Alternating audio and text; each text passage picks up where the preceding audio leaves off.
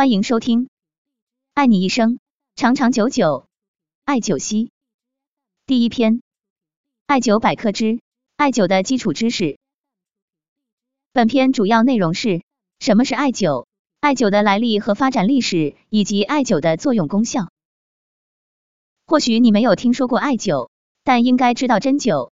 其实，平时我们耳熟能详的针灸是个复合词，针和灸指的是中医的两种疗法，针指针刺，灸指灸法。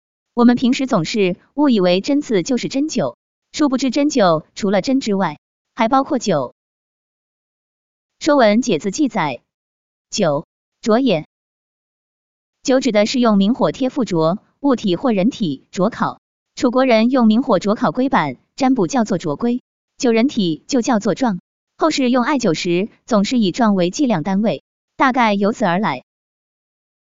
现在在日常生活中，艾条灸和格物灸用的比较多，两者虽然都没有直接贴着皮肤灼烧，但依照惯例，同样被称为灸。那灸的原料为什么是艾呢？关于艾，《说文解字》中说，艾。冰台也。博物志记载，萧兵令元，举以向日，以艾于后成其影，则得火。艾这种植物又叫冰台，为什么叫冰台？是因为古人把冰削凿成圆形的凸透镜，把凸透镜放在阳光下，把干燥后的艾绒放在凸透镜聚焦阳光的焦点上引燃，就可以得到火了。为什么一定用艾绒来取火？因为干燥后的艾绒很容易燃烧，燃起来又不容易熄灭，且燃烧比较缓慢，自然使取火更加容易。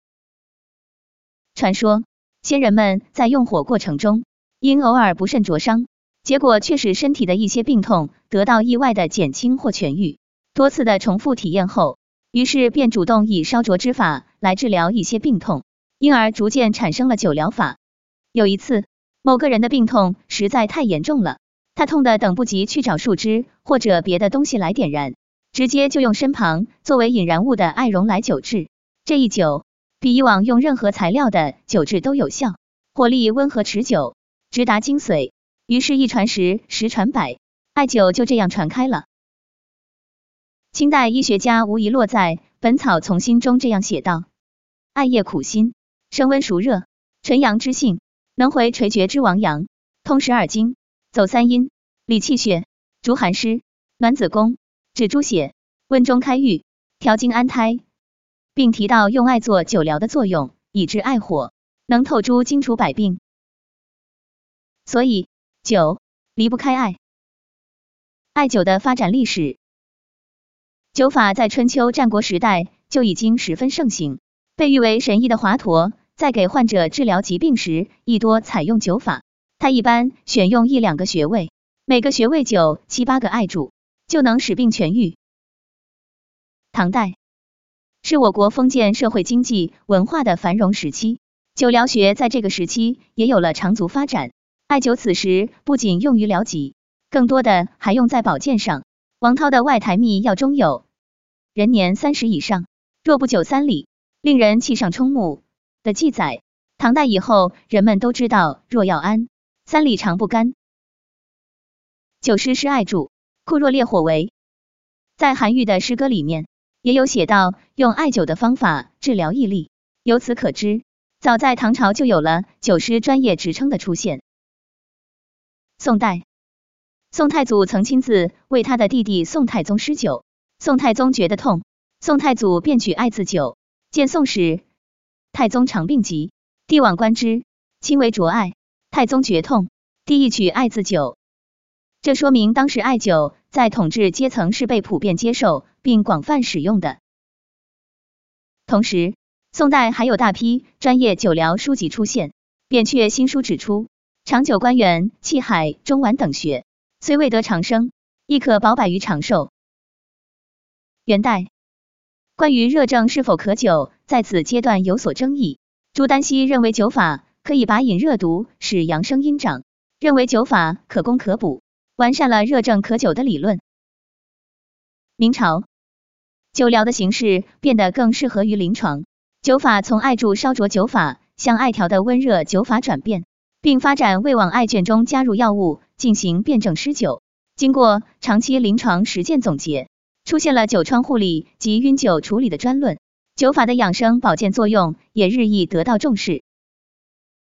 清朝针灸并没有得到官方的认可，但灸法治疗以其简便、灵验、价廉的特点，仍然流行于民间，发挥着无可替代的作用。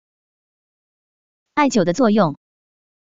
艾灸具有温散寒邪、温通经络、活血逐痹、回阳固脱、消瘀散结以及防病保健的功效。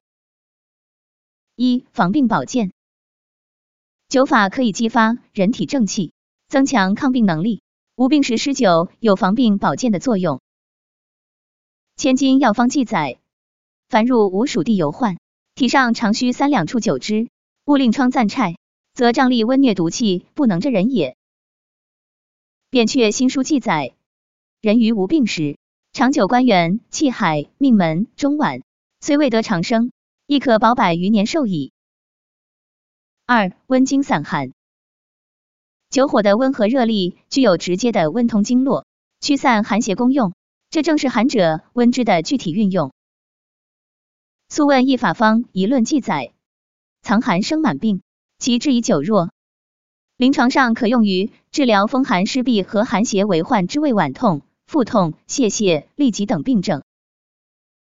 三、扶阳固脱，酒火的热力具有扶助阳气、举陷固脱的功能。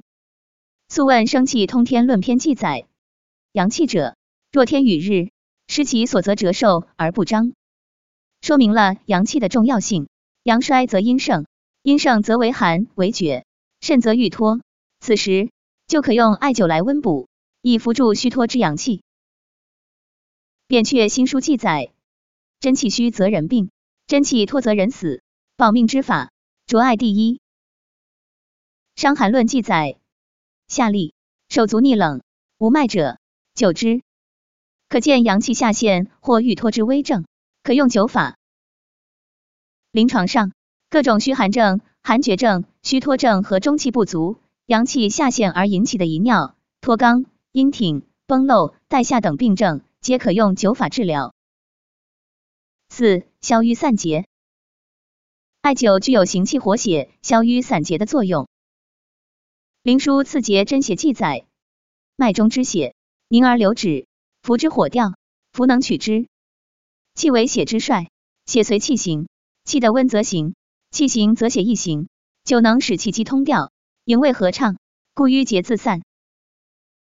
所以临床常用于气血凝滞之疾，如乳痈初起、裸痢、引流等病症。五、引热外行，艾火的温热能使皮肤腠理开放，毛窍通畅，热有去路，从而引热外行。医学入门记载，热者久之，引郁热之气外发，故灸法同样可用于某些热性病。如疖肿、带状疱疹、丹毒、甲沟炎等，对阴虚发热，也可使用灸法，可选用膏肓、四花血等治疗骨蒸潮热、虚劳咳喘。运用艾灸这一治疗手段作用于人体，必须通过人体反应性这一内因起作用。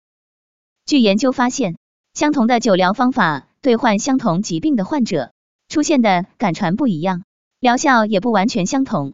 这是因为人体的反应性有差异，所以艾灸需要在中医整体观念和辩证论治思想的指导下，临症进行合理选择、灵活运用，以便发挥出最大的效用。感谢收听，了解更多艾灸知识，关注主播，我们下期再见。